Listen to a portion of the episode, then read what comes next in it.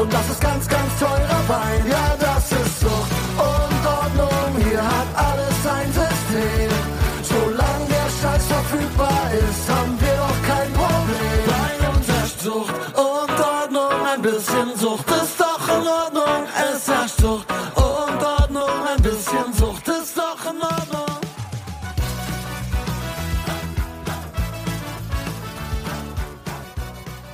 Einen wunderschönen guten Tag und herzlich willkommen zu einer neuen Episode Sucht und Ordnung, dein Podcast für vorurteilsfreie Aufklärung über psychotrope Substanzen, Drogenpolitik und Suchtprävention. Wie immer bin ich nicht alleine. Ich habe einen Gast, einen ganz besonderen Gast, und zwar die Theresa. Hi Theresa, Hi freut mich, dass du da bist. und mich erst. Vielen Dank. Wir sprechen ja im Sucht und Ordnung Podcast nicht nur über Substanzgebrauchsstörungen, sondern auch über Verhaltensstörungen. Und damit habe ich schon ein kleines bisschen vorweggegriffen.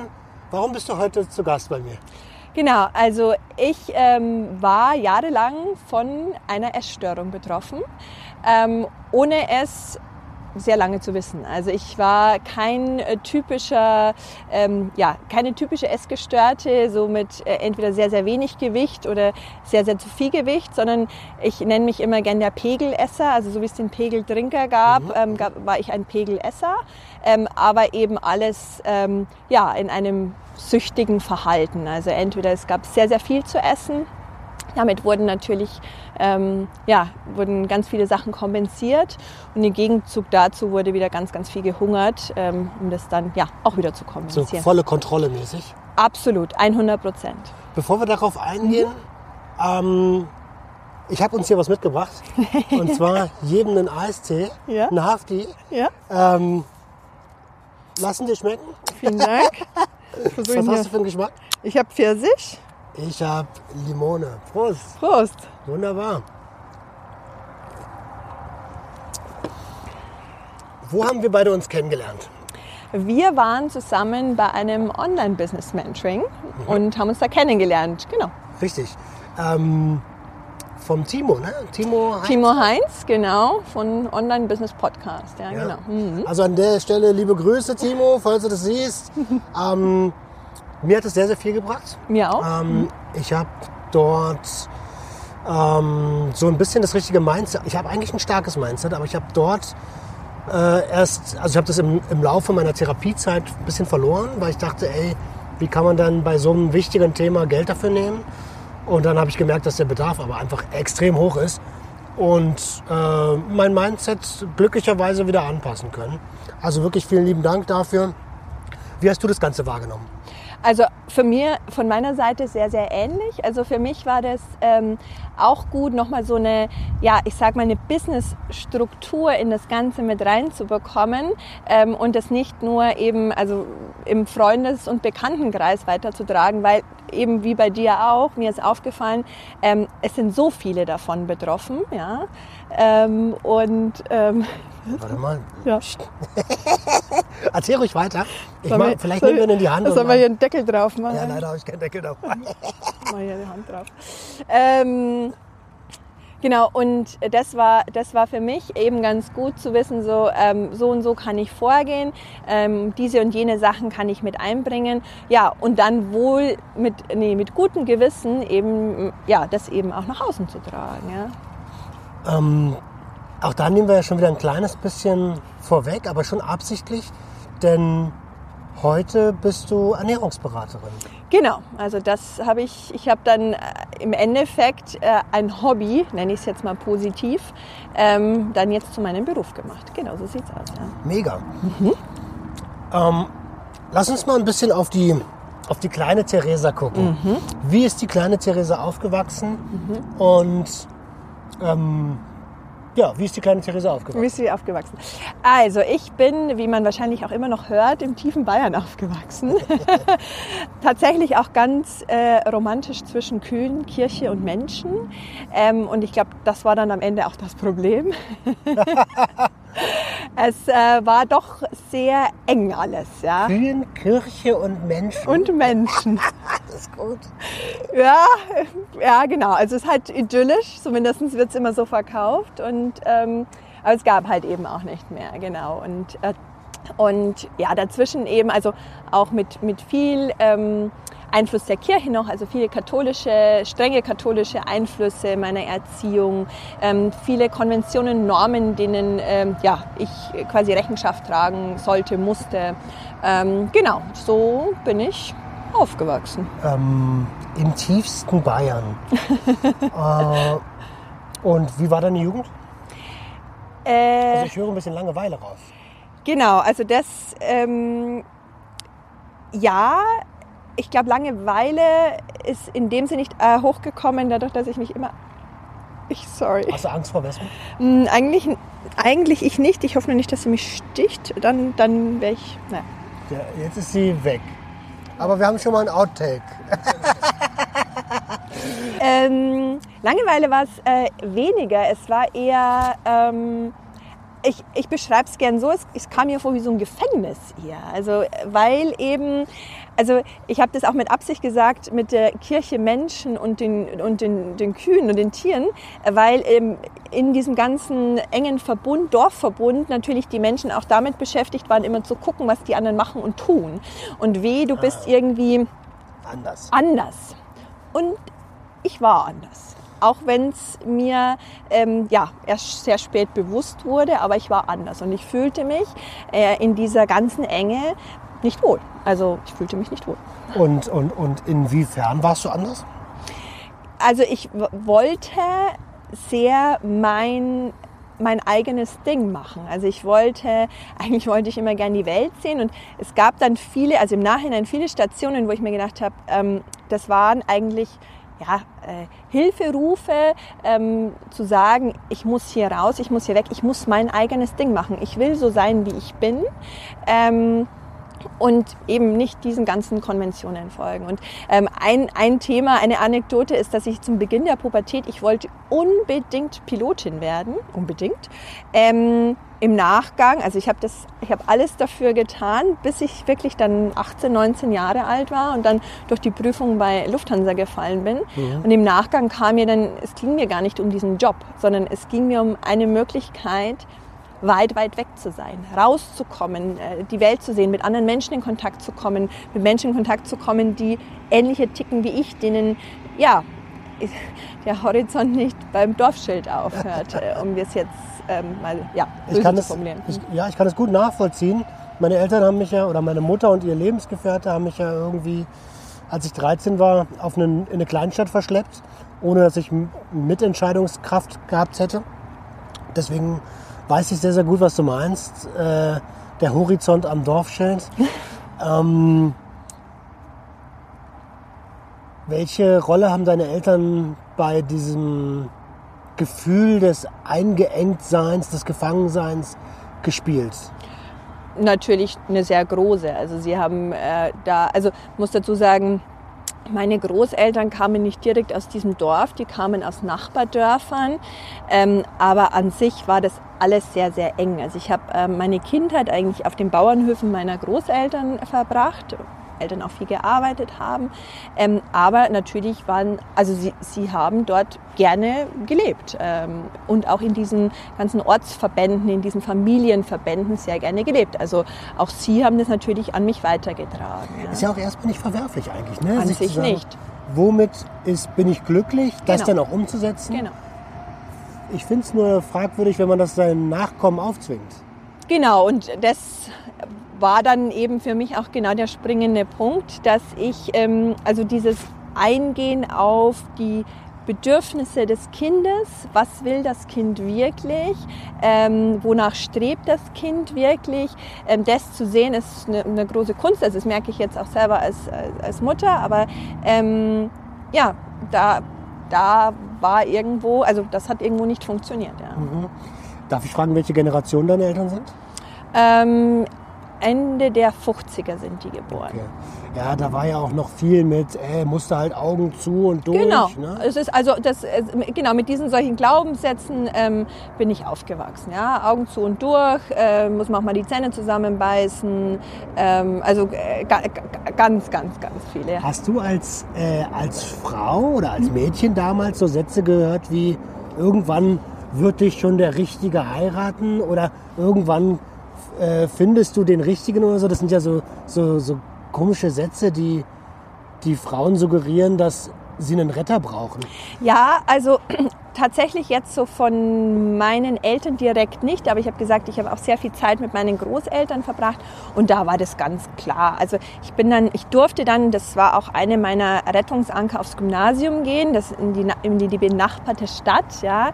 Ähm, und da, ähm, ja, also bin ich dann das erste Mal rausgekommen, mit anderen Menschen in Kontakt gekommen, mit anderen äh, ja, Gleichgesinnteren in Kontakt gekommen. Das war gut, aber so, da kam, weiß ich auch noch, ein Spruch von meinem Großvater, der meinte, was musst du denn auf eine höhere Schule gehen? Also am Ende wirst du dich doch sowieso um Haus und Kinder ähm, kümmern. Oh. Also ja, aber das war das klassische konservative äh, Umwelt, in dem ich äh, da irgendwo aufgewachsen bin. Genau, ja, ja. Ah, das ist immer so ein. Ich habe ähm, ich hab eine Freundin, der haben ihre Eltern mal an den Kopf geknallt, äh, dass, äh, also wir haben Kinder in die Welt gesetzt, damit, wir haben dich in die Welt gesetzt, damit du dich irgendwann um uns kümmerst, wenn wir nicht mehr können. ja. Alter, geht's kommt, noch? Kommt mir sehr bekannt vor.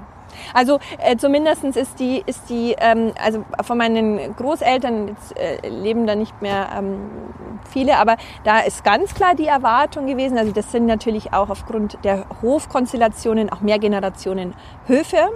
Ähm, und da ist es gang und gäbe, also es ist, kommt niemand irgendwie in ein Pflegeheim, sondern man wird zu Hause von der nächsten Generation gepflegt. Ähm, Genau, also dadurch, dass ich den Weg nach, also weggegangen bin, ähm, ist das jetzt weniger im Gespräch, wobei ich ähm, nicht sage, dass es nicht doch irgendwo subtil erwartet wird. Genau. Ähm, jetzt hast du gesagt, du warst anders. Ähm, wenn du dich selbst beschreiben müsstest, die, die, die kleine Theresa, wie waren die Charakterzüge? Ein eigentlich, eigentlich, ich würde sagen, ein sehr ähm, offenes und super neugieriges, experimentierfreudiges Mädchen, ähm, ja, das wie gesagt ähm, Dinge und die Welt erkunden wollte. Ja, also das macht, also Neugierde, Autonomie war auch ein ganz großes Thema für mich. Also ich wollte Sachen immer selbstständig machen, selbst entscheiden, ähm, schon als Kind. Ja, das war Und eigentlich, weil du nicht durftest. Genau. Also ich, ähm, das ist ein harter Begriff, aber also die, es war eine Form von Dressur einfach, ja, also konform machen, ja, und war dann teilweise halt, ja, es war zu viel. Bist du getauft worden? Ja. Also hat man mit dir auch den ganzen, also anders, glaubst du an, an das, was man mit dir gemacht hat? Spannende Frage, weil ähm, dieser Weg raus aus, und ich nenne es, ich kann es inzwischen auch so nennen, meiner Essstörung, äh, bringt natürlich auch noch viel, viel andere Bereiche mit ins Wanken. Und das ist ein Bereich, der wankt sehr. Also ich habe Spiritualität, also ganz anders jetzt kennengelernt, aufgrund dessen, wie ich mir geholfen habe. Ähm, und ähm, ich kann das, ich kann sagen, nein. Also es ist nicht mehr so. Ja. Genau. Ähm, jetzt hast du es ja schon nochmal angesprochen. Ähm, wie haben sich deine Essgewohnheiten als Kind ähm, dargestellt? Wie, nee, äh, wie hat sich das dargestellt? Also ähm, genau, Essen war immer ein Pflichtprogramm so in der Familie. Ähm, es gab ganz harte Regeln, also äh, Früh, Mittag und Abend. Es wird auch alles, also man, das Kind nicht, durfte man sich nicht selber nehmen, es wird aufgetan und dann isst man auf. Aufessen war ein wichtiges Thema. Ähm, Kenn ich. äh, kennst du? Ähm, äh, belohnen und bestrafen mit Essen war ein ganz großes Thema. Also ich kann mich noch daran erinnern, so als die Schule losging, äh, mit wenn du dann diese ähm, Schulaufgabe mit X Note nach Hause bekommst, dann bekomm, darfst du dir irgendwas aussuchen. Natürlich, wenn das nicht der Fall war, durfte ich es nicht. Ja. Also ähm, Essen war ein Medium und vor allem dieser ganze Süßkram äh, war ein Medium, ja, mich weiter konform zu machen, ja, doch. Weißt du, was ich früher gemacht habe? Du, dieses, du stehst nicht vom Tisch auf, bevor der Teller nicht leer ist. Das hat wahrscheinlich jeder schon mal gehört. Genau. Ähm, und ich bin dann, meine Eltern sind dann auch irgendwann gegangen und ich musste da sitzen bleiben mit dem Teller, mit dem kalten Essen. Und ich habe dann irgendwann, bin ja nicht doof, das Fenster aufgemacht und das Essen immer aus dem Fenster geschmissen. und habe dann irgendwann gesagt, der Teller ist leer und dann durfte ich auch aufstehen. Das Ding ist, wir haben in einer Mietwohnung gewohnt, im ersten Stock. Und irgendwann war da unten so ein Haufen mit Essen. So. Und die haben das dann halt irgendwann gecheckt. Ja. Da gab es Ärger. Ja, also tatsächlich äh, dieses, Au ich nenne es mal Aufbäumen oder eine Form von Aufbäumen, sich wehren, ähm, das habe ich nicht gemacht. Dafür hatte ich zu viel Angst, ähm, ja, mit den Konsequenzen dann irgendwie umgehen zu müssen. Okay, also Angst. Wir reden hier von, Absolut, von Angst. absolut. Angst war ein, ein ganz, also war wahrscheinlich sogar der Haupttreiber ähm, in, dem, in dem ganzen Spiel dann, ja. Okay. Genau. Ähm, und gut, jetzt haben die dich mit, mit Süßigkeiten quasi dressiert, wie du es selber gesagt hast, ja? Ja, Äh, statt erzogen. Und eigentlich auch keine Skills beigebracht, sondern immer nur, wenn das ist, dann ja, wenn das nicht ist, dann nein. So. ganz klassisch, wenn dann. Genau. Ähm, und wie hat sich das bemerkbar gemacht? Also wie ist diese Störung entstanden? Ist das die Ursache? Also ähm, ich würde sagen, es ist eine Kombination aus allen, ja, also dass ich mir das Essen und nicht irgendwie eine andere, ich nenne es mal Droge, auch wenn Essen an sich natürlich keine Droge ist, aber dass ich mir das Essen gesucht habe, hat schon auch mit der Umgebung zu tun und mit den Gegebenheiten, in denen ich aufgewachsen bin. Ähm, ja, jetzt kannst du deine Frage nochmal genau. Ich weiß nicht mehr, was ich gefragt habe. Als du Droge gesagt hast, war ich raus. Aber du hast, nat- ist ja gar kein Problem. Du hast natürlich recht. Essen an sich ist keine Droge, aber Essen löst natürlich Emotionen, also Genau. äh, Neurotransmitter, setzt Neurotransmitter ganz, ganz, ganz krass. Also deshalb, äh, wenn ich auch über emotionales Essen spreche, ist das ja auch nicht ganz korrekt, weil selbst wenn ich jetzt äh, ohne, ohne ähm, äh, diese, diese Essstörung esse, werden ja trotzdem auch, äh, genau, wie du sagst, also geht im Hirn da was ab und mir geht's gut damit. Ja. Ähm, genau, ja. Die Frage ist halt die Motivation nach dem Essen. Ne? Genau, und das, das war, ähm, das war, es ist ein Kompensationsmedium gewesen. Also ich, ich bin halt irgendwann nicht mehr ähm, an die Gefühle rangekommen, die ich ja da ständig weggedrückt habe, wegdrücken durfte, musste. Und ähm, wie alles, was man nicht ja irgendwo ausleben kann, braucht halt ein Ventil. Und bei mir war das Essen. Und das erste Mal richtig, also hat sich natürlich, würde ich sagen, von klein auf an hat sich das so angebahnt, aber richtig äh, bewusst wurde mir das erste Mal so ganz klassisch Beginn der Pubertät. Also dann, ich war so zwölf, habe ich das erste Mal gemerkt, oh ja, jetzt hier, ähm, hier Bauch so ein bisschen dick und so und ah ja, die, die Hose, also war ich auch natürlich noch im Wachstum, aber die ist jetzt zu eng und also da kamen das erste Mal so diese, diese Gedanken auf. Und ich weiß auch noch dann mit 13, da war ich ähm, bei Freunden, die haben in der Nähe von Hannover gewohnt und mir hat es da so, klar, ich war wieder raus, mir hat es da super gut gefallen. Ich wollte dort länger bleiben. Das durfte ich natürlich nicht, ähm, obwohl Pferde noch gewesen sind, aber man darf nicht von, von den äh, Rahmenbedingungen und vom Plan abweichen. Also das ging bei uns zu Hause sehr schwer und so. Und ähm, eine Sache, um mir diese ganz, die, diese Wut und dann natürlich auch wieder jetzt zurück in dieses Umfeld, also ähm, schön zu machen, nenne ich es mal, war einfach viel, viel, viel, viel, viel, viel zu essen dann auf dem Weg nach Hause. Da kann ich mich heute noch dran erinnern, ja. Und Genau. Süßigkeiten? Ja, immer. Also äh, ganz klassisch, ähm, ich weiß noch, da, bin ich als erstes Mal so mit McDonalds, beim Dorf gab es ja kein McDonalds, dann mit McDonalds und so in Verbindung gekommen. Da habe ich mir dann erst was bei McDonalds geholt und dann danach noch ähm, ja, einmal so quasi das Süßigkeitenregal durch und voll gemacht. Also was ich halt an Geld dabei hatte und Mhm. dann gegessen. Wow. Ähm, also erstmal danke für die Offenheit an der Stelle.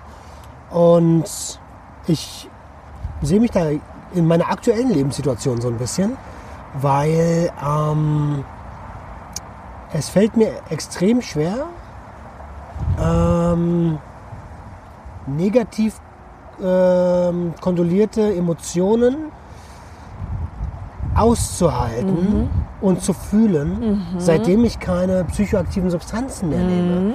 Ich habe ein bisschen Suchtverlagerung, also was heißt ein bisschen? Ich habe Suchtverlagerung Ja. Richtung Essen betrieben. Mhm. Ähm, Mache mir jetzt auch nicht so viel große Sorgen, weil ich das sehe. Mhm. Aber äh, ich glaube, das geht ganz vielen Menschen so. Ne? Absolut. Und das ist auch, also das, deshalb meinte ich ja, ich war ja Pegelesser.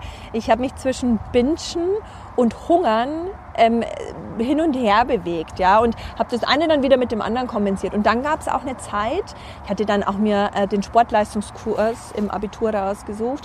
Das war natürlich ein Grund, dann jeden Tag mehrmals Sport zu machen, Stunden.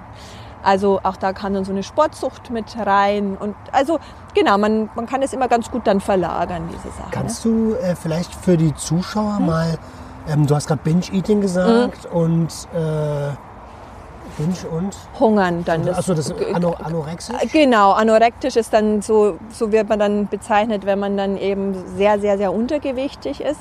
Ähm, ja, Bingen ist im Endeffekt es sind Fressanfälle, also Essanfälle, Fressanfälle, ähm, genau, bei denen man sich ganz unkontrolliert Essen einfach reinstopft. Meistens eben, ähm, ja, ich nenne es mal Junkfood, also Essen, das ähm, gut tut. Ja.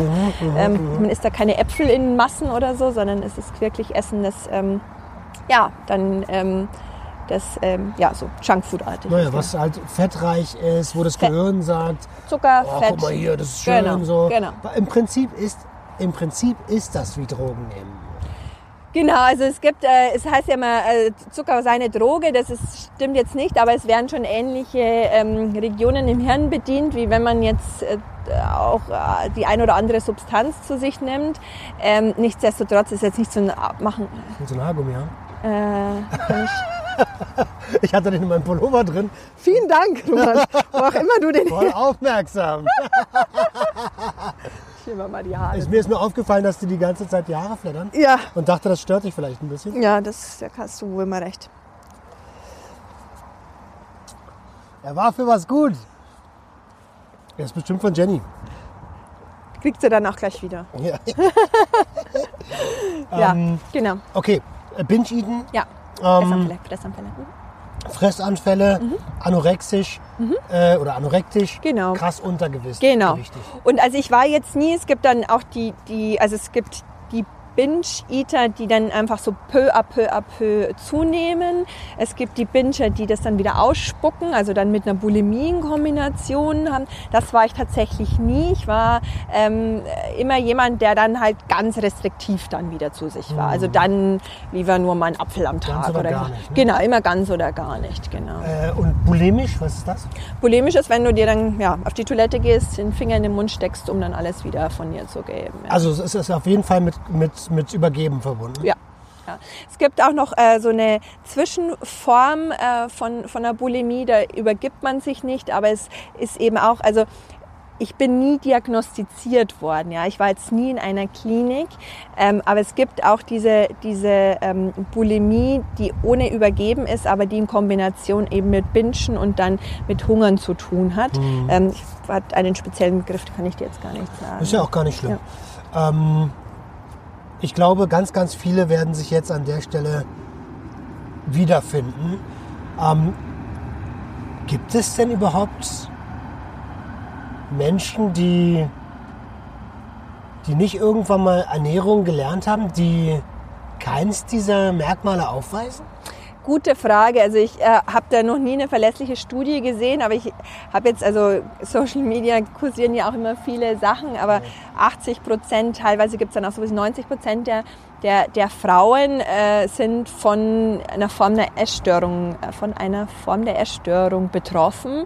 Ähm, ja, also ich, ähm, ich glaube, das ist ja, also schon allein aus dem Grund, wie wir aufgewachsen sind, was wir von den alten Generationen mitbekommen. Ich weiß noch, mein Opa war im Krieg, der musste Wochen hungern, der hat sich immer überessen, immer überessen. Ja. Spachtelt, was er- Absolut, weil nie wieder hungern in seinem Leben. Ja.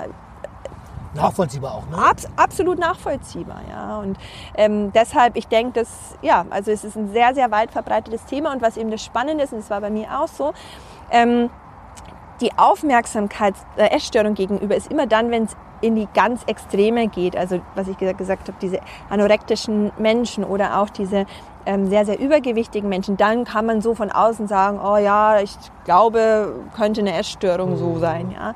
Aber es gibt ja so ganz viel dazwischen noch, ähm, was eben nicht im Außen sichtbar ist. Und man erntet dann auch äh, also so blöde Sprüche mit, naja, hast ja, ein, hast, ja ein, hast ja ein normales Gewicht, was hast du denn? Ja, also ähm, wo man, ja, aber wie komme ich zu meinem normalen Gewicht mit Fressen und Hungern? Also das ist nicht gesund, ja, es ist einfach nicht gesund. Ja. Lass uns noch mal kurz zurück switchen. Jetzt bist du durch, mhm. bist du erst bei Meckes gewesen, ja. bist dann ins, äh, alles gut, bist dann ins, äh, durch Süßig Süßigkeitenregal mhm. ähm, flaniert ja. und äh, hast gesagt, hey, heute gönne ich mir. Gib ihm, ja. Gib ihm, gönn ihm. Ja, hallo. Ähm, wann hast du das erste Mal gemerkt, also für dich ganz bewusst, hey, ich, ich glaube, ich habe mach hier irgend, das kann doch nicht normal sein. Mhm. Also einen ganz kurzen ähm, Aha-Moment, den ich wieder weggedrückt habe, war so mit 17. Da hatte ich wieder eine sehr starke Hungerphase. Und da kam, da bin ich dann, wie das immer so ist, eines Morgens aufgewacht und dachte mir so, oh, irgendwie merke ich, dass mir das entgleitet. Also das, ich wollte ja immer Kontrolle behalten, also Kontrolle ist ein ganz großes Thema. Ähm, mir entgleitet das gerade, also ich muss mich jetzt eigentlich zwingen, wieder zu essen, weil sonst, genau, wäre ich nur noch hungern. Ähm, da war so ein kurzer Aha-Moment, den ich weggedrückt habe. Und ja, richtig bewusst wurde es mir eigentlich erst ähm, mit der Geburt meiner ersten Tochter. Also da habe ich dann für mich gesagt, so, ich will eigentlich nicht, dass mein Kind, auch wieder ein Mädchen, äh, noch mitbekommt, wie die Mama zwischen einmal Süßigkeitenregal ausräumen und äh, jetzt wieder zwanghafte Diät äh, machen, von Kohlsuppe über weiß der Geier was. Äh, ja, ganz schlimm. Wir haben alles ausprobiert, alles. alles alles, ähm, dass sie das mitbekommen muss. Und damit war dann natürlich auch erstmal die Akzeptanz des Ganzen. Also das ist ja wie bei jeder Sucht auch. Ich musste halt für mich erstmal akzeptieren, da ist irgendwas. Mir war vollkommen klar, ich also mich nimmt auch keine Klinik dafür auf oder ich werde dafür jetzt auch keine. Also ich hatte Anfang des ähm, Studiums hatte ich meine Verhaltenstherapie gemacht ähm, für drei Jahre. Ich wusste, dass ich das nicht nochmal diesbezüglich machen wollte. Also ging meine eigene Reise los. Ja. Mhm. ja.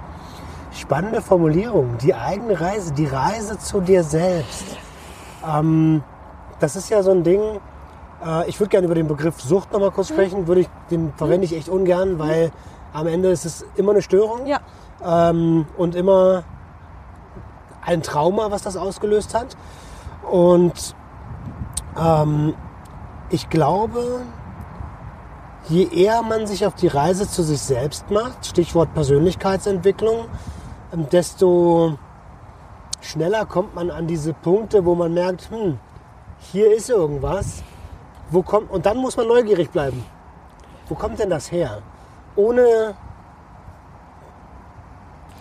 ohne da aufzugeben. Ja, sich wieder zu verkriechen in der Komfort, also Komfortzone ist ja auch so ein Buzzword, wieder ja. zu bleiben. Ja, ja aber es ist, es ist tatsächlich so. Und ich hatte gerade das Thema Angst auch beschrieben. Und ähm, also es erfordert Mut bzw. das Überwinden der Angst zu sagen, ich gucke da jetzt doch mal genau hin. das ist gerade den Begriff des Traumatas. Also da bin ich immer sehr vorsichtig, aber genau, also man es kommt nicht von ungefähr, ist nicht einfach mal so hergezaubert worden, diese Störung. Ähm, und da reinzugehen, ranzugehen, ähm, fand ich schon, ja, war ein Weg, eine Reise. Ja, deshalb. Mhm. Jetzt hast du gerade ähm, eine Verhaltenstherapie mhm. äh, im Beisatz erwähnt. Mhm. Hatte die was mit der Essstörung zu tun? Nein, der hat, die hatte nichts mit der Essstörung zu tun, die hatte tatsächlich direkt mit der Beziehung zu meinen Eltern zu tun. Ah, okay. Ja. Also das ist ja dann schon Traumabewältigung. Genau. Aber das Spannende war für mich, also die hat sehr, sehr, sehr viel im ersten Schritt gebracht.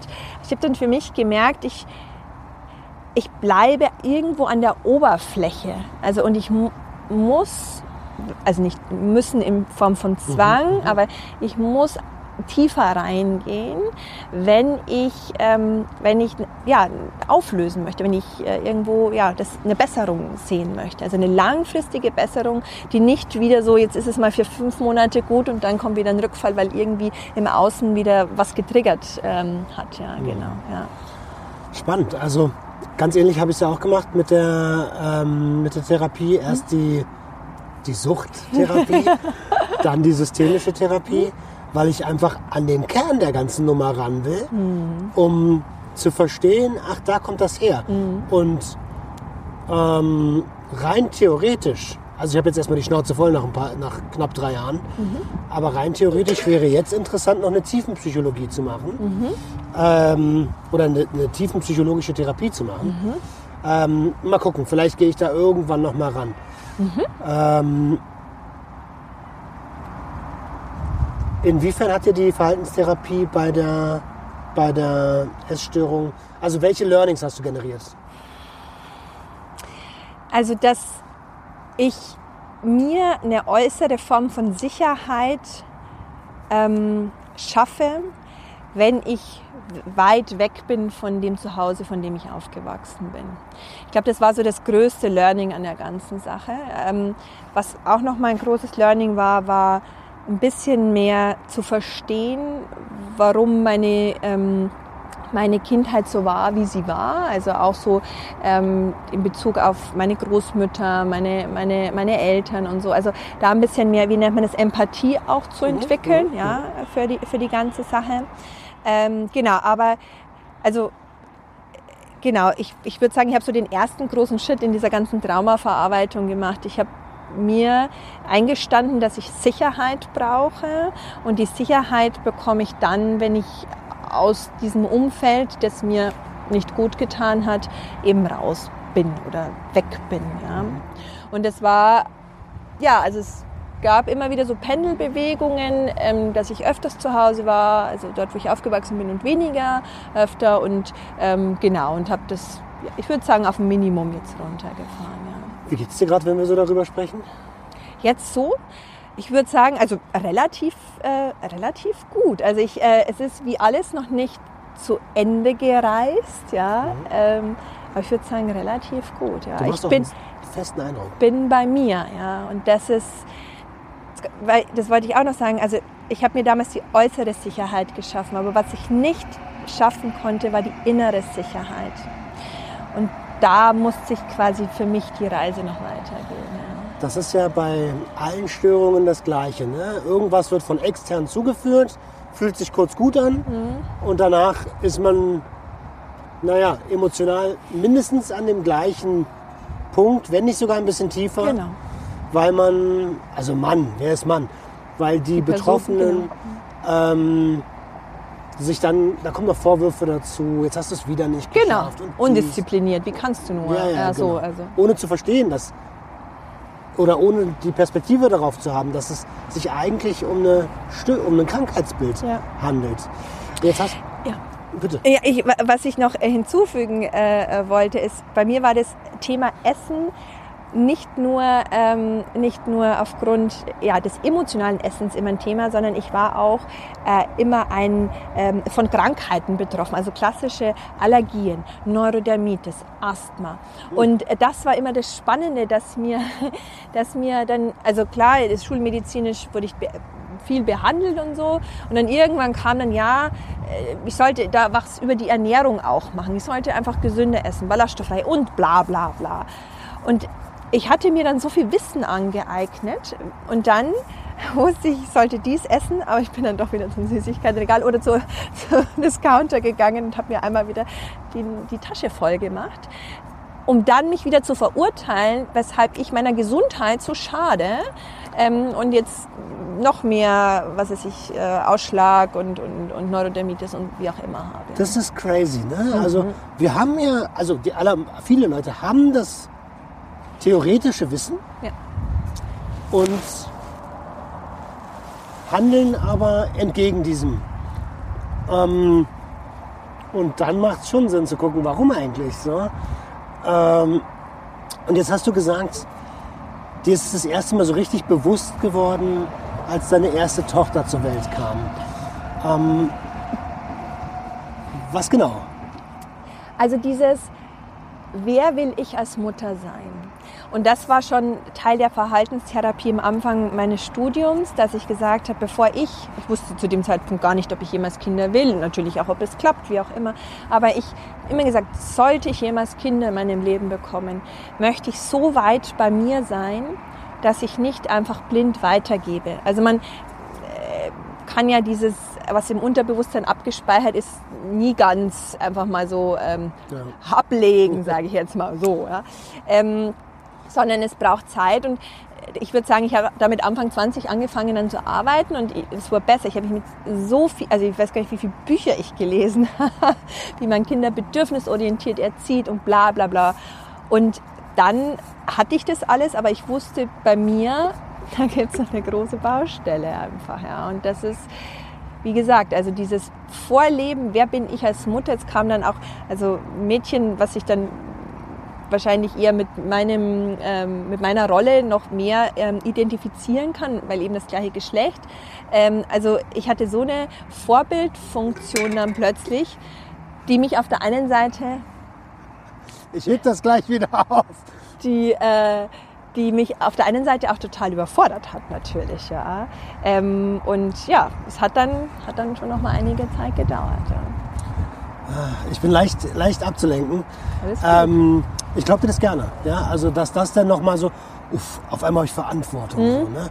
Und ich will ja nicht die gleiche Mhm. Scheiße abziehen, die mit mir abgezogen wurde. Ja, ja. Also ich kenne deine Eltern nicht, aber ich höre das ja deutlich raus, dass du darunter gelitten hast. Ähm, und wir sind ja mittlerweile auch in Berlin. Ne? Das ist schon weit weg von Bayern. Mhm. Schon ziemlich weit weg. ähm, wie hast du den, den Wandel hinbekommen? War das auch der Moment, wo du gesagt hast, ey, jetzt ähm, mache ich was aus dem, was ich selber äh, durchmachen musste und versuche der Gesellschaft zurückzugeben? Hat dann tatsächlich nochmal zwei weitere Jahre gedauert und das war dann die Geburt meiner zweiten Tochter. ähm, bis dann, bis dann äh, für mich klar war, und jetzt ziehe ich den Stecker. Also ich hatte das gerade mit der Spiritualität angesprochen. Ich hatte auch noch so ein Thema, wo ich gemerkt habe, äh, ich habe ähm, äh, in mir drin, ja, stimmt was nicht, hört sich jetzt falsch an. Ähm, in mir drin, Disharmonie. Ja, ist eine Disharmonie, perfekt. Ich hatte ein Riesenthema mit Vorgesetzten. Sag mal, du erzählst dir die ganze Zeit meinen Zeug, was soll das? Und ähm, ich weiß noch, ich hatte damit nach dem Studium Mitte 20 zum Arbeiten angefangen und dachte mir irgendwie nach drei Monaten, boah, okay, also das ist jetzt mein Arbeitsleben, das muss ich jetzt machen, bis ich, keine Ahnung, 70 bin. Okay. Und dann Gar hab- keinen Bock. und dann habe ich es erstmal wieder weggedrückt, weil da bin ich ja König drin gewesen. Einfach wieder schön wegdrücken und so. Und tatsächlich dann mit der Geburt meiner Tochter war dann äh, auch in, in dieser, an dieser Arbeitsstelle war dann so, okay, ist, äh, also mein, ich will mein Leben um 180 Grad drehen. Und ähm, ja, ging dann auch alles los. Dank Corona in Anführungszeichen ähm, hat sich dieses Arbeitsverhältnis dann auch aufgelöst. Und ähm, ja, und dann war klar, ich mache jetzt ein Hobby, eine Leidenschaft, äh, mein Learning äh, zu einem Business. Ja. Ich finde es total spannend, weil das mit den Vorgesetzten ne? Mhm. und n- nennen wir es mal Autoritätsproblem, Mhm, absolut. ähm, das habe ich auch. Mhm. Äh, und ich sehe auch ganz, ganz viele Parallelen in unseren Geschichten. Ähm, ich, bei mir gab es so ein Intervall. Zwei Jahre und danach muss ich woanders hin, weil sonst zerfährt sich das Unternehmen. Das liegt bei mir uns vier. Okay. Ich habe es immer vier Jahre ausgehalten, aber mein Mann meinte mal zu mir, ähm, so ausgeglichen, obwohl es schon, ja, es ist ein Weg, so ein Business aufzubauen. Und ich sage jetzt nicht der, der allereinfachste, wie wenn man einen Vertrag unterschreibt und dann ins Angestelltenverhältnis geht. Aber mein Mann meinte immer, so ausgeglichen, wie ich jetzt bin, seitdem, also seitdem ich eben meine Selbstständigkeit habe, war ich noch nie, seitdem ich arbeite. Geil. Und Volles Kompliment. ja, aber ich, ich kann mich, also genau, es ist, ich hatte ein Recht, also ich habe nach wie vor, das ist, gilt auch noch was, was, was ich weiter auflösen möchte, ein Autoritätsproblem. Ah, absolut. Und ko kommt ganz klar aus meiner Kindheit. Ja. ähm, d'accord. Äh, und deswegen suchen sich ja oft Leute wie wir dann halt sie werden dann Solo-Selbstständige oder werden selber Chefs von irgendeinem Unternehmen oder werden äh, Sadisten in der Management-Ebene. Oder so? Das ist, äh, das ist total toll, dass du sagst, hey, also fühlst du das denn auch, dass Ja, absolut. Also ich, äh, ich, äh, das ist jetzt auch so, wenn man mich, wenn, also wenn man mich heute fragen würde, ich würde natürlich jetzt so gehaltstechnisch, sicherheitstechnisch wäre jetzt erstmals Angestelltenverhältnis das sicherere, ja. Wenn du mich fragen würdest, ja, sicherer. ähm, ich, also ich spüre schon, wie hier so das Halsband dann zum Ziehen anfängt. Ich, es geht, es, also jetzt geht das nicht. Ich keine Ahnung, wenn ich weiter ins Auflösen komme von diesem, von diesem Thema, ähm, ob das dann vielleicht in ein paar Jahren wieder gehen würde. Aber auf keinen Fall, wie du sagst, ich zerfetzt das Unternehmen. Das, also so, bei mir war immer so Wut, Angst, Aggression, die haben sich so sehr die Hand gegeben. Ja. Boah, Alter, ja, ja, das ist wirklich krass. Erschreckend, wie viele Parallelen das ist. Aber umso schöner, wie reflektiert du bist und wie klar du das benennen kannst. Das ist schon, du bist schon echt weit auch auf dem Weg. Jedenfalls habe ich den Eindruck. Ähm, Danke. gerne. ähm, jetzt hast du, wie, wie, wie wird man Ernährungsberater? Ähm, tatsächlich ist es in Deutschland ein ähm, Beruf, den man nicht äh, erlernen muss. Also man kann sich als Ernährungsberater quasi selber, selber so nennen und das ist auch mein Weg gewesen. Ich hatte, äh, also ich habe eine Bibliothek zu Hause von ernährungswissenschaftlichen Büchern. Ich hatte ähm, habe dann irgendwann angefangen, auch äh, Studien zu lesen. Also es gibt ja auch in der, jetzt wenn man wieder so auf dieses gesundheitliche Thema kommt, was wichtig war für meine ganzen Allergien und so, ähm, da gibt's ja so viele Mythen. Also so viele Mythen einfach. Und da war für mich einfach wichtig, weil ich wollte nicht mehr dieses, das darfst du nicht essen, weil das macht dich krank, sondern ich wollte so einen Gesamtüberblick. Und das war ein Teil meiner Reise, dieses ähm, sehr klar zu sein, was bedeutet gesunde Ernährung und noch viel, viel besser, es ist kein Hexenwerk, das kann ich jedem sagen, es ist kein Hexenwerk, super easy, ja. Ähm, und das andere ähm, ist eben dann in Kombination mit diesem emotionalen Essen. Und das sind an sich zwei komplett unterschiedliche ähm, Be Bereiche, sage ich jetzt mal. Ja? Die Ernährungswissenschaften mit, den, ja, mit der Psychologie oder Psychotherapie. Ja? Ähm, und das ist halt das, was ich, ja, was ich für mich dann quasi zusammengearbeitet habe und darunter jetzt auch das Mentoring mache. Ja. Ich finde es total spannend und, und mega, dass du das machst. Wir haben ja, äh, darf ich das sagen, dass wir äh, schon überlegt haben, ob wir auch businesstechnisch mal was zusammen machen? Kannst du gerne sagen. Wir haben überlegt, auch businesstechnisch was zusammen zu machen.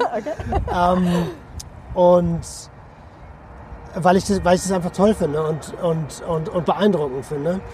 Ähm, und wichtig finde. Extrem wichtig, weil wenn ich mich in meinem Umfeld umschaue, dann kenne ich vielleicht nicht mal eine Handvoll, die sich, wo ich sage, hey, die ernähren sich ohne zu kompensieren. Ja, es ist krass, oder? Also das ist, als, als ich dann in der Akzeptanz war und dann eben genau auch offen war, mal links und rechts zu gucken, dachte ich mir auch, also wie, wie, wie heftig ist das eigentlich? Ja? Also wie verbreitet ist es? Und es ist halt, es ist, weil es so leicht zugänglich ist. Es ist ähm, gesellschaftskonform und äh, okay, wenn ich dann noch mir fünf Nachtische hole. Ist übertrieben. Ähnlich ja? wie Saufen, ne? Ja, ähn- genau, ähnlich wie Alkohol. Genau das same. Ja. Deshalb sage ich Pegel Esser und der Pegel Trinker. Ja. Also es ist so. Ja. Kennst du das Buch Der Ernährungskompass? ja. Was hältst du davon? Also äh, so unter den nicht wissenschaftlich, äh, ja, er hat ja wirklich alle, alles, was er finden konnte, da zusammengefasst. Ähm, aber ich würde mal sagen, unter der äh, normalen äh, Belletristik ist das wirklich äh, so das empfehlenswerteste Buch. Vor allem, um den Einstieg zu bekommen. Also, und ich finde auch dieses wirklich Geniale bei ihm, nicht zu nicht mit dem, mit dem erhobenen Zeigefinger zu kommen und zu sagen, äh, schlimm, schlecht, weil Lebensmittel an sich sind nicht schlimm und schlecht. Es ist der immer Umgang. Umgang und dann, wie heißt es immer, die Dosis macht das Gift oder so. Ja, hm, Außer ja. bei Fisch. Den haben wir schon verkackt. Fast jeder Fisch ist äh, mit Schwermetall belastet. Ne? ja da gibt es viel davon. Ähm, ja, ich finde dieses Buch nämlich auch Mhm. total toll. Äh, das wurde mir vor einem Jahr oder so empfohlen. Gibt es auch als Hörbuch. Mhm. Und ähm, also, das ist Werbung aus Überzeugung, nicht bezahlt. Ähm, und er erklärt es echt simpel. Genau, aber, und das finde ich das Wichtige, wissenschaftlich fundiert. Also man kann dann auch hinten auf, die, ähm, auf das Quellenverzeichnis gehen, dann sieht man sofort, welche Studien er dazu, ähm, dazu gezogen hat und so. Er ist auch sehr transparent mit das und das war in Anführungszeichen nur eine Mäusestudie. Also das ist quasi viel Interpretation, weil man müsste ja erstmal gucken, wie es Mensch ist und genau, aber das ist, also ich finde, sehr gut, transparent, klar geschrieben. Ja. Wen kannst du noch so empfehlen, ähm, wenn ich jetzt als Zuschauer oder Zuhörer in ähm, die ersten Schritte machen möchte? Ich, ähm, gut, dass du das fragst. Äh, ich habe keine weitere Antwort als den Ernährungskompass. Ah, Weil tatsächlich, also ähm, das nächste Buch ist der Taschenatlas Ernährung. Ähm, der ist dann schon ein, ja, ein ernährungswissenschaftliches Buch, geht dann schon, also auch viel ja, chemische, biochemische ähm, Vorgänge werden da beschrieben. Das kann dann schon sehr hart sein zu lesen. Also wenn, dann ist das ähm, das Einsteigerbuch.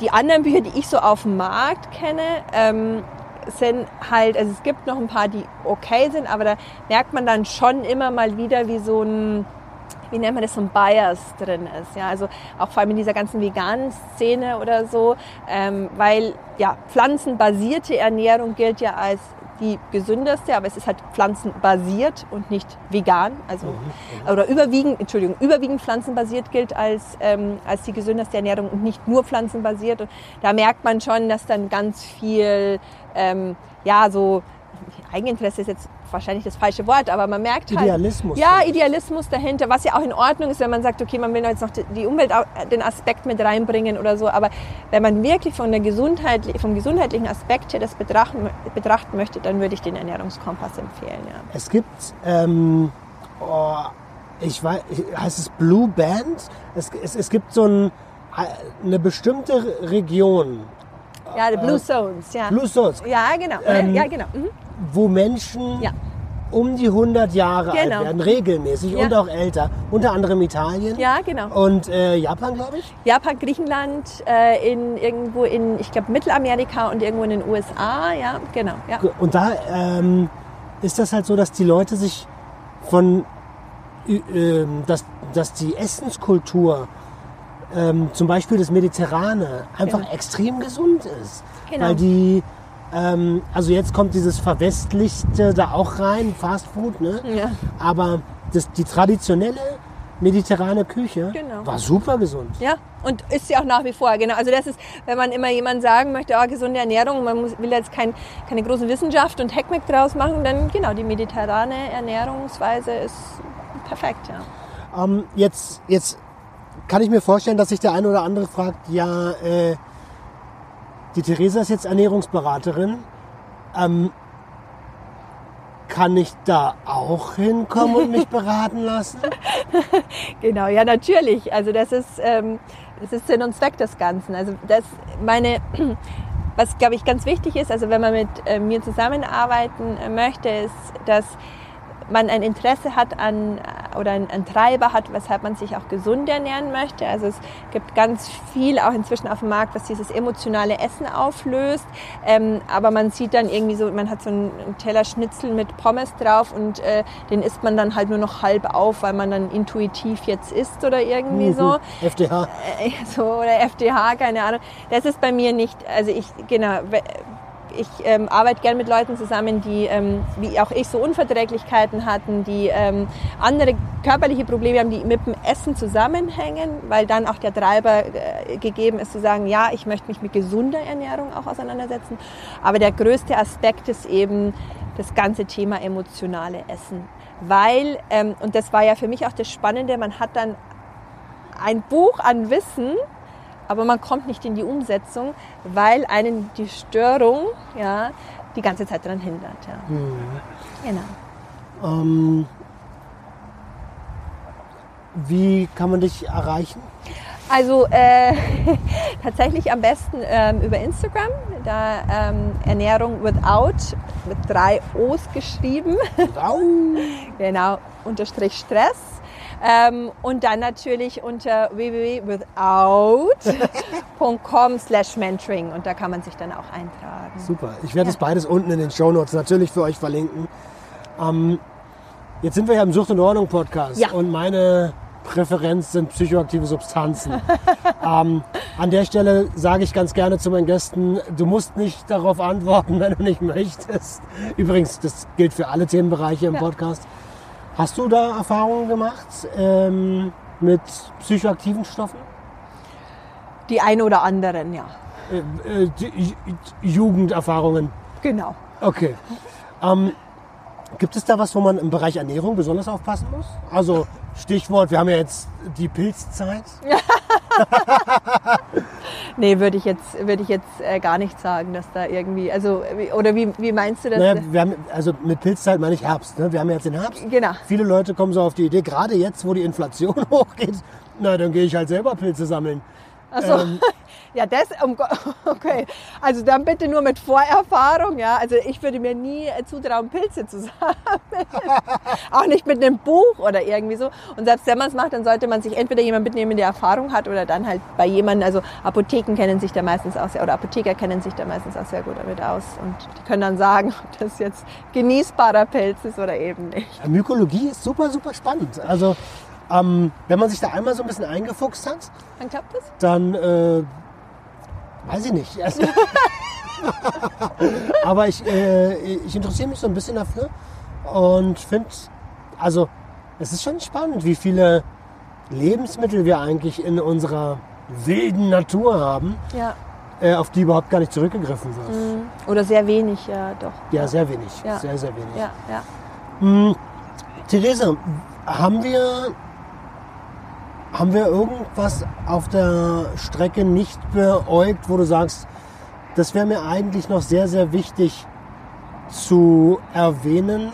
Zum Beispiel, das fällt mir jetzt gerade ein, ähm, mit welcher Motivation bist du denn in den Sucht und Ordnung Podcast gekommen? Also tatsächlich, und das ist lustig, weil du das jetzt sagst, das passt auch auf dem, das, was mir in den Kopf gekommen ist, ähm, um mehr ähm, Bewusstsein dafür zu schaffen, dass eine Form von Essstörung nicht immer extrem dünn oder sehr dick sein muss, sondern dass es dazwischen ganz, ganz viel gibt und dass man, wenn man sich einfach mal betrachtet und guckt, ähm, für was benutzt man Essen eigentlich? Benutzt man Essen wirklich nur dafür, um einfach satt zu werden? Super. Aber sobald dann so die ersten kleinen Dinge kommen, oh, ich muss abends vom Fernsehen mal mir die Tüte Chips ähm, reinziehen oder wenn es mir schlecht geht, muss ich äh, äh, zu McDonald's fahren oder ich weiß nicht, sind es einfach schon Anzeichen dafür, dass Essen etwas kompensiert. Und äh, das muss nicht immer gleich das große Ding sein, aber einfach dafür mehr ja, Bewusstsein zu schaffen. Also das würde ich sagen, ist so die Hauptmotivation gewesen. Ja. Cool. Danke, dass du das mit der Community teilst und mit mir natürlich auch. Ähm, mir ist gerade noch eine Idee gekommen, so. ich glaube, das habe ich gar nicht gefragt. Gibt es niederschwellige Angebote, wenn ich merke, ich habe äh, vielleicht ein, eine Störung, vielleicht sogar eine schwere Essstörung und Angst vor Stigmatisierung? Äh, Du, du meinst jetzt das also äh, Anlaufstellen? Anlaufstellen, genau. Mhm. Ja, ähm, kann ich dir jetzt tatsächlich aus dem FF nicht sagen. Ich kenne ähm, ich kenn ein paar Kliniken, aber dann ist es wirklich, das sind Kliniken, um dann ja, wieder aufgepäppelt zu Mhm. werden, sage ich jetzt mal. Ähm, ansonsten ist immer der Weg, äh, Hausarzt und dann sich ähm, überweisen zu lassen oder wenn man es auch aus eigener Tasche finanziert, natürlich sich. Es gibt genügend Psychotherapeuten, die ähm, ja, sich auch um das Thema Essstörung kümmern. Ja. Okay. Ähm, vielleicht kannst du da mal schauen und dann würde ich nämlich auch noch ein paar Links in die Shownotes Yes, reinpacken. mache ich. Äh, danke dir. Weil ich kann mir vorstellen, dass das ähnlich ist wie beim ähm, Substanzmissbrauch mit psychoaktiven Substanzen. Ähm, dass man dass manche Leute sich vielleicht gar nicht trauen, das an. Also wer gesteht sich das schon gern selbst ein? Das ist schon mal der wichtigste Schritt. Aber dann auch noch die Tür zu verlassen und zu sagen, kannst du mir helfen? Absolut. Also das, also ja. Aber äh, genau, und das sind, das sind ja die Schritte, die notwendig sind, aber das sind ja auch ja, fast schon die härtesten. Also wenn dann jemand sich helfen lässt, ich sag mal, dann hat er es nicht geschafft, aber dann schon sehr, schon- sehr weit. schon weit, ne? Ja, sehr, sehr weit. Okay. Ich glaube, wir haben eine runde Episode. Cool, Ich bedanke mich von ganzem Herzen, dass du da warst. ich auch. Vielen Dank. Wir tauschen uns auf jeden Fall noch weiter aus. Ja. Ähm, ich habe da ein paar Ideen. Erzähle ich dir gleich noch ein bisschen was wieder. Und ähm, vielen, Vielen Dank. vielen lieben Dank. Leute, schaut bei Theresa vorbei. Und äh, wenn ihr Fragen habt, schreibt ihr auf Instagram. Äh, da gibt es sicher eine Antwort, eine fundierte Antwort. Und mir bleibt an der Stelle nichts weiter übrig, als zu sagen, Rinjahauen. Wir sehen uns nächste Woche, wenn es wieder heißt, herzlich willkommen zu einer neuen Episode Sucht und Ordnung. Ciao.